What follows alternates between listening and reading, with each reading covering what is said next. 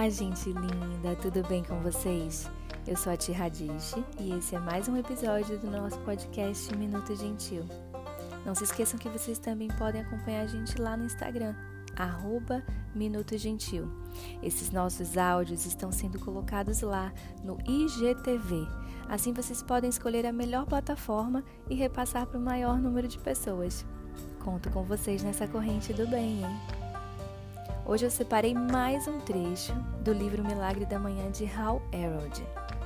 Em 2018, eu e a Thay Hadish fomos apresentadas a esse livro e desde então temos aplicado diariamente em nossas vidas. Se você tiver interesse, pode adquirir a obra ou, quem sabe, presentear alguém. Nós aqui não recebemos nada em troca das escolhas literárias que fazemos.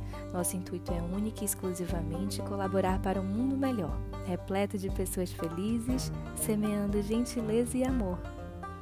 O trecho que eu escolhi se chama Síndrome do Espelho Retrovisor e ele está lá nas páginas 65 a 67. Vamos lá?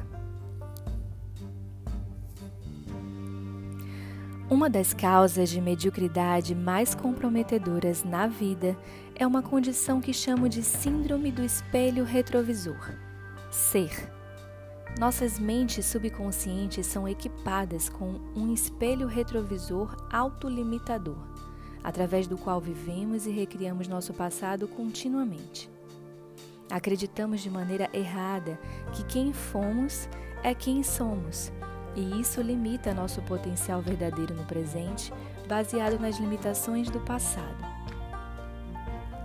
Se você quer ir além de seu passado e transcender suas limitações, deve parar de viver a partir do seu espelho retrovisor e começar a imaginar uma vida de possibilidades ilimitadas. Aceite o paradigma: meu passado não é igual ao meu futuro. Fale consigo mesmo de uma maneira que inspire confiança de que não apenas qualquer coisa seja possível, mas de que você é capaz e comprometido a fazer com que seja assim. Nem é necessário acreditar nisso no começo. Na verdade, você provavelmente não acreditará. Você pode achar desconfortável e descobrir que resiste a isso. Tudo bem. Repita para si mesmo de todo modo e sua mente subconsciente começará a absorver as autoafirmações positivas. Não imponha limitações desnecessárias ao que você quer para si. Pense grande, mais do que tem permitido a si mesmo até esse ponto. Esclareça o que você de fato deseja. Condicione a si mesmo a crença de que é possível, concentrando-se e afirmando isso todo dia e depois siga consistentemente na direção da sua visão, até que ela se torne a sua realidade. Não há nada a temer, porque você não pode fracassar, apenas aprender, crescer e tornar-se melhor do que jamais foi. Lembre-se sempre de que onde você está é resultado de quem você era, mas para onde você vai depende inteiramente de quem você escolhe ser a partir deste momento. E aí, gente linda, vocês também sofrem da síndrome do espelho retrovisor? Quantas vezes vocês usaram suas limitações do passado para nem tentar fazer algo diferente?